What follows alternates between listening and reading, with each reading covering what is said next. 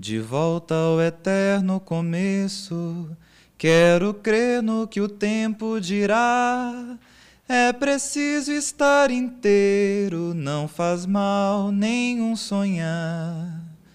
Me ligue com boas notícias, diz que a dor já mudou de lugar. E se eles vivem ódio, eu vou amar, é muito mais. Yeah, yeah, yeah.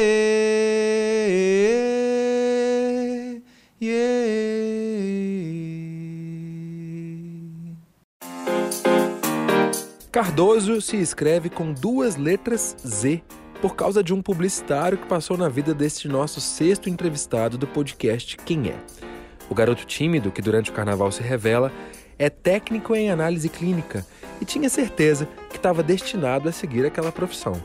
Mas Otávio não esperava que nas esquinas da vida havia alguns blocos carnavalescos esperando por ele. No sexto episódio do Quem É, eu, Fred Botrel e Carol Braga, do Cultura Doria, conversamos com o designer, cantor e compositor Otávio Cardoso. Participante do reality show Ídolos, Cardoso precisou desse empurrãozinho para se assumir como o artista que é. Está no ar Quem é Otávio Cardoso.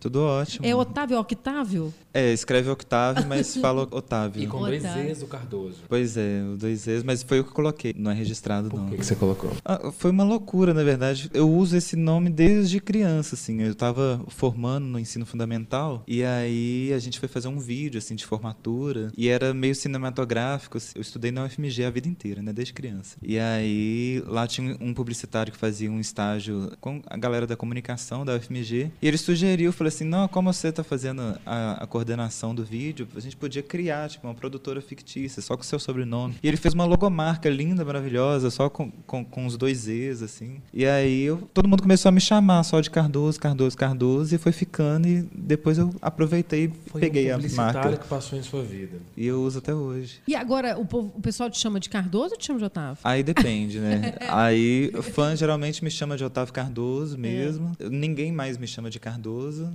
E amigos me chamam de Octa. De Octa? É. Tá. Olha! E você chegou a fazer a numerologia disso para entender? Não, nunca fiz. Eu, na verdade, eu nu- nunca me interessei eu sou meio aleatório, assim, com signo, com essas Você coisas. é daqueles que sabe só o seu signo e olha lá. É, eu- e eu só sei o meu signo porque, né, eu sou leão com ascendente em leão. Mas Então- você sabe o ascendente já tá, É. não o subnível superior? Eu acho Mas é porque quando eu falo isso, todo mundo já olha com uma cara, tipo, nossa, Eu mas não, eu não sei eu não nem o a que, que significa. Eu tenho, eu tenho uma Que- ideia que- do que que- significa. Significa que você é uma pessoa que gosta que as pessoas olhem para você o tempo inteiro. É isso que significa? Pois é, por isso que as pessoas ficam assustadas, mas nem sempre, né? E o que que você Quando? acha disso? Olha, profissionalmente eu adoro, né? Tipo, eu quero que cada vez mais que as pessoas me vejam, né? Mas no restante do tempo eu prefiro te ficar. achando tímido. Mas eu sou tímido. É porque quem me vê no carnaval não acha, né? Pois é, a gente está descobrindo que o carnaval está fazendo, operando milagres nessa cidade, nessas pessoas. É, com certeza. Eu, por exemplo, não curtia muito carnaval, né? Pois é, você não, você não nem passava o carnaval aqui, você viajava no carnaval. Eu era espírita quando eu comecei a cantar, então a gente fazia uns retiros assim no Menina, também carnaval. Não, é porque a gente produzia um remédio energético na casa espírita onde eu frequentava e a gente ia para um retiro para fazer esse remédio. E aí até que eu descobri o carnaval e aí não, não conseguia mais. Que essa descoberta, ela te contou o quê? Não, para mim mudou a minha vida assim, musicalmente também, porque meu trabalho passou a ser mais popular, né? Porque meu trabalho não era tão popular e do nada eu estava num trio elétrico com milhares de pessoas cantando a música junto comigo. Então veio esse desejo também de querer que meu trabalho tornasse mais popular, né? Então o carnaval mudou totalmente assim, né? Hoje eu só consigo pensar no carnaval. Em que momento você se descobriu músico? Na verdade, artista eu sempre quis ser. Meus colegas de, de infância que eu ainda tenho contato brincam que quando eu era criança eu, eu falava que eu ia ser famoso, que eu ia ser, ser cantor ou ator, alguma coisa assim. Então eu sempre quis. Mas que caiu a ficha mesmo foi quando eu cantava num coral, né? Que era um coral espírita também, né? Da casa onde eu frequentava. Quando eu fiz 18 anos, eu vi uma propaganda na televisão e inscrevi um reality show, assim, do nada Que também. era o ídolos da da Record. É, fiz o Ídolos. E eu inscrevi e fui pro Rio de Janeiro participar, assim, nem contei pra minha mãe direito o que estava acontecendo. Só contei mesmo quando eu cheguei lá e eu passei. E aí eu tive que contar, né? É, precisava dar uma satisfação, porque eu ia ter que ficar lá mais tempo, né? Eu fui preparado para ficar um dia e fiquei quase um mês. Então aí foi quando caiu a ficha, que eu vi, não, agora eu posso tratar essa coisa que eu gosto como algo profissional e quebra ainda Você ganhar tá uma falando grana. com 18 né? anos, você pensava em fazer alguma faculdade? Você tinha em mente, assim, uma carreira tradicional? Tinha. Eu sou técnico em análise clínica e eu já fazia estágio no Hospital das Clínicas. Então eu achava que eu ia fazer aquilo pro resto da vida e que cantar era só um hobby, né? Era muito distante para mim. E eu trabalhava também como freelancer, como design gráfico, que eu ainda faço até hoje. E aí o Ídolos que foi que abriu diversas portas e que eu pude trabalhar também profissionalmente. Você é chuva nessa terra seca, provoca muita sede ao me olhar. Se eu meto a boca nessa água fresca, não sobra uma gota pra contar. Na minha mão ainda tem seu cheiro, esfrego no meu corpo pra lembrar. De alguma maneira foi uma validação de que, olha, você é bom nisso, vale a pena. Na verdade, não foi uma validação, foi tipo o percurso mesmo, porque eu saí do programa e aí eu já comecei a fazer shows e viajar também, então a, a vida foi me levando, assim. Então, quando eu vi, já estava profissional. De também. fato, foi algo que virou, o quê, né? né? No programa, É. cantei de tudo, assim, teve muita coisa. Mas depois que eu saí do programa, eu fiz um show que chamava Qualquer Canto. A gente, eu tava até brincando com o meu guitarrista, porque a gente fez um show é, mês passado em Paris. E eu tava super nervoso, assim, porque eu achei que só teriam brasileiros para me ouvir. E quando eu cheguei lá, tinha gente do mundo inteiro e tinha três brasileiros. Isso te fez ficar mais ou menos nervoso. É, eu tava muito nervoso porque aí eu achei que eu ia perder justamente essa coisa da comunicação, né? Como que eles iam entender, né, a emoção também da letra, o que quer dizer as músicas, né? E a gente tava brincando porque ele falou que ele fica muito preocupado com a execução, né, de, de tocar bem, de se sentir bem porque estava tocando bem. E eu tava totalmente preocupado com o público, né? Se, se o público ia gostar, como é que eles iam receber, né? Você falou que você é tímido e você falou que quem te vê no carnaval não diz isso. Pra você que tá ouvindo a gente, eu vou tentar descrever como o Cardoso está neste momento. Ele usa um paletó azul com detalhe laranja, Num calor de uma- 40 num graus. calor de 40 graus, uma camisa com flores amarelas, vermelhas, azuis e brancas No pequenas. fundo, no fundo azul. Num fundo azul escuro, uma gravata, que eu não sei dizer que tecido é esse, mas é muito essa interessante. gravata. É meio herdou um de alguém. crochê, né? Alguma coisa assim. Um chapéuzinho e, um uma- óculos. Uma calça mostarda. Uma calça mostarda e um sapato.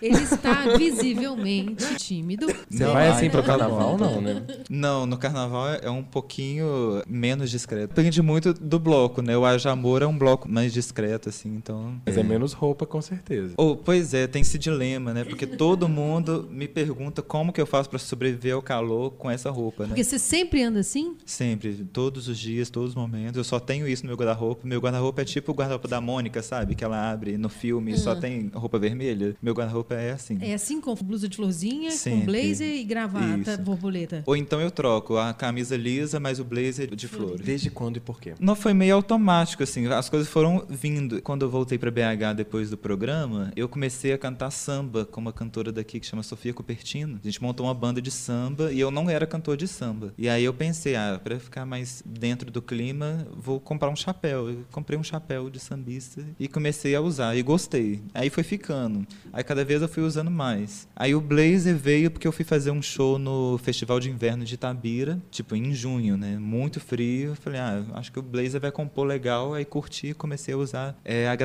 Eu ganhei de uma amiga. E aí quando eu coloquei a primeira vez, eu falei, não, eu vou usar para sempre. E aí acostumei, assim. Então hoje, se eu saio sem uma dessas peças, eu me sinto meio pelado, assim, na rua. É, aí no carnaval eu mudo. É hora de ficar pelado. É. Falei, não, eu vou ter que fazer um look de verão, né? Um shortinho, assim, bem, bem curtinho, meio, meio Marcelo Veronese, assim. Era um colete, assim, meio com a barriga de fora. E um chapéu muito maior que esse, né? Um chapéu, de- deve ser de um metro, assim. Você é uma pessoa que todas as vezes, antes de entrar em cena, precisa lidar com a própria timidez? É uma coisa meio estranha, assim, porque eu, sou realmente tímido, mas eu tenho muito tesão pelo público. Então, eu esqueço completamente, assim. Tipo, parece que vira uma chave e eu pico no palco, eu já, já sei tudo que eu tenho que fazer. E na vida, você também, assim, você é metódico, por exemplo? Tô super organizado, eu tenho planilha pra tudo na vida. Eu tenho planilha pra séries que eu assisto pra eu saber qual episódio que eu parei em cada uma Para. dessas Ah. séries. Tem um bloco de notas no meu telefone com a lista de séries. E o episódio e a Mas temporada é, que eu essa lista é parei. organizada pelo quê, assim? Pela série que você mais gostou? Como é que é? Mas- É, Gente. é pelas que eu mais gosto, tipo, as que Qual eu mais que é gosto campeã? primeira, Grey's Anatomy. Eu sou viciado. Sou viciado. Luísa, nossa produtora, tá ali vibrando. Parece que foi um gol de Shonda Rhimes neste momento. Nossa, eu piro, assim. O que mais depois de Grace? Eu gosto de Pose. As séries médicas eu assisto todas. The Good Place eu gosto muito também. O que mais? Com a planilha de que mais? Os lugares que tenho vontade de tocar, por exemplo. Eu vejo assim, falo, nossa, esse lugar eu tenho vontade de tocar, mas eu acho que agora ainda não é tempo. Eu vou conseguir tocar daqui a cinco anos. Ó. Aí eu tenho uma planilha dividida por ano. Então, tipo, minha meta daqui a dois anos eu quero tocar nesse, nesse, nesse lugar. Coliseu do Porto aparece aí? Com certeza. E este ano, que tal essa planilha? Esse ano eu consegui pular algumas etapas, você acredita? Eu É consegui mesmo? tocar nos lugares que eu tinha muita vontade, achava que eu ia conseguir tocar antes do meu planejamento. Mas o Coliseu do Porto, eu até brinco com a Maíra Baldaia, a gente fez uma turnê para Portugal do ano passado, e aí a gente postava, tipo, algumas fotos assim no Instagram e eu colocava como se a gente estivesse no Coliseu do Porto. Só que a gente tava tocando, tipo, num café no Cais de Sodré. Vamos falar sobre o seu trabalho de compositor. Você queria saber o que que você quer com o seu trabalho de compositor. Por que escrever? E o que escrever? O trabalho de compositor aconteceu porque tinha coisas que queria dizer e que às vezes eu não conseguia falar para os compositores que eu queria dizer aquilo, sabe?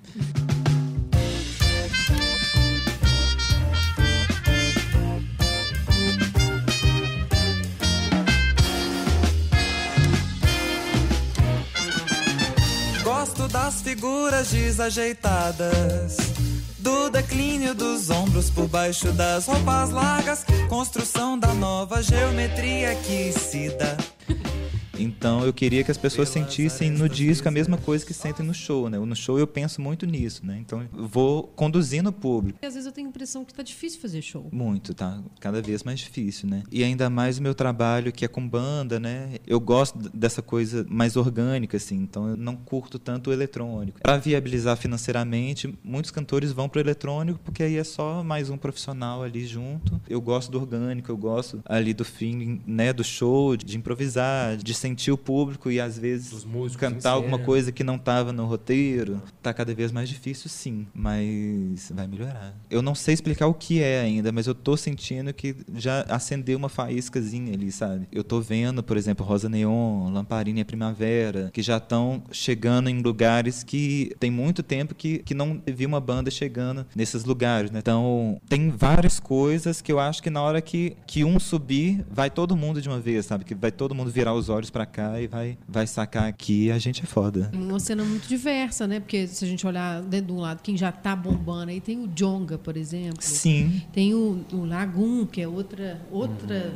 Outro lugar. Outro lugar. Né? A gente está atingindo alguns espaços que não atingíamos antes, né? Apesar de estilos diferentes, a gente tem essa coisa muito forte de, de conhecer todo mundo, né? BH, todo mundo conhece todo mundo. Então, ao Especialmente mesmo essa geração, né? É, então, por exemplo, essas bandas mais pop, tipo Rosa Neon e o Lamparina e Primavera, às vezes eu não conseguiria fazer um show junto ou cantar junto porque são estilos completamente diferentes. Mas a gente é muito amigo, então a gente pode compor juntos. Né? No meu disco vai ter uma música dos meninos da Lamparina e Primavera, por exemplo. Acaba que as coisas vão se interligando né, de outras formas também. Então eu acho que o primeiro que for leva todo mundo. Leva o Fala resto. pra gente do disco novo, então. O primeiro disco foi um disco de intérprete mesmo. Esse disco, o próximo, vai ter menos interpretações, vão ter mais músicas minhas e vai ter uma jogada diferente, né? Porque eu vou apostar mais na solidão, assim, né? Tipo, vai ser um disco mais triste. assim. É, então não sei como é que a galera vai reagir, espero que bem, mas eu tô muito feliz, assim, né? Um trabalho novo, é, com os mesmos profissionais que trabalharam comigo no disco anterior, porque deu muito certo. E a gente já tá na pré-produção, assim, a gente vai gravar agora em dezembro. Tô muito feliz, assim, né? Hoje eu tô aqui, mas a minha banda tá lá trabalhando nesse exato momento, inclusive. Agora eu fiquei, você falou solidão, eu queria que você falasse mais sobre isso, assim. É porque acho que é o momento da vida, né? Porque o ano passado aconteceram muitas coisas, assim. Eu tive umas crises de ansiedade muito fortes, assim, também com relação ao meu trabalho. E quando eu cheguei no ponto, chegar no Rivotril, aí eu falei, não, agora eu tenho que dar uma maneirada. Então eu passei a ficar mais em casa, curtir mais a minha família, é, as minhas coisas, né? As minhas séries, os meus filmes. é, então eu passei temporada grande, assim, mais em casa, saía para fazer. mesmo. É, comigo mesmo. E saía mais só para fazer show, assim, e já queria voltar, assim. E foi logo quando eu formei também na faculdade. Então foi um momento de desapego de vários processos longos, né, como a faculdade, de novas descobertas. Então foi um momento muito sozinho, de trabalhar muito sozinho, de compor sozinho, de pensar nas coisas que eu estava querendo. Então foram surgindo músicas também falando sobre esse tema, né? Então meu disco fala muito disso, né? De amor, de política, mas sempre nessa visão de estar sozinho no meio do caos. Então eu tô indo com calma, minha banda indo com calma também. Vai ser um disco que eu não vou gravar em estúdio, vou gravar numa casa, sozinho com a banda. A gente vai ficar imerso cinco dias para gravar o disco, sentindo juntos, né? E os sentimentos do disco. Então vai ser um disco bem devagar, assim. Vou lançar só quando eu achar que tá pronto, assim. Tem algum refúgio, assim, tipo, você chega num nível que você tá numa ansiedade, você precisa escapar para algum lugar. É sempre a música. A música. Inclusive, a- as minhas crises de ansiedade têm super a ver com música. Assim. A- As minhas loucuras de ansiedade é música que fica martelando na minha cabeça eternamente. Precisa sair. Que precisa sair, assim. Às vezes eu não consigo dormir e fica a música de algum colega, por exemplo, fritando na minha cabeça, sabe? Também tem relação com a música. E para fugir disso, também relação com a música, assim. Então eu tenho meus discos preferidos para esses momentos. É uma doença muito, muito triste, né? Que a gente só percebe mesmo que, que a gente estava doente quando passa, né? Então quando a gente fica bem, que a gente fala, nossa, tive uma crise semana passada e não percebi. Então é o tempo inteiro pensando em músicas, assim. Então eu tenho as músicas que me ajudam nesses momentos também. Pra gente encerrar, a gente já falou um pouco disso, mas eu queria que você pudesse sintetizar por que, que você faz música hoje. Nossa, eu faço porque eu preciso viver, assim. Eu não consigo viver de outra forma. Minha vida está totalmente atrelada. Eu falei aqui que eu tenho várias profissões, mas todas também estão atreladas à música. Se não fosse a música, eu não, não estaria aqui, eu acho. Então eu preciso disso, eu preciso viver e preciso sentir isso, né? É uma coisa que eu preciso estar em constante sentimento. Obrigada, viu? Eu que agradeço. Obrigado pela conversa, foi ótimo. Obrigadão. Otávio. Valeu. Valeu. Este foi o sexto episódio do Quem É, um podcast do Estado de Minas e do Cultura Doria. Este episódio teve produção, trabalhos técnicos e edição de áudio de Luísa Rocha. Até o próximo episódio.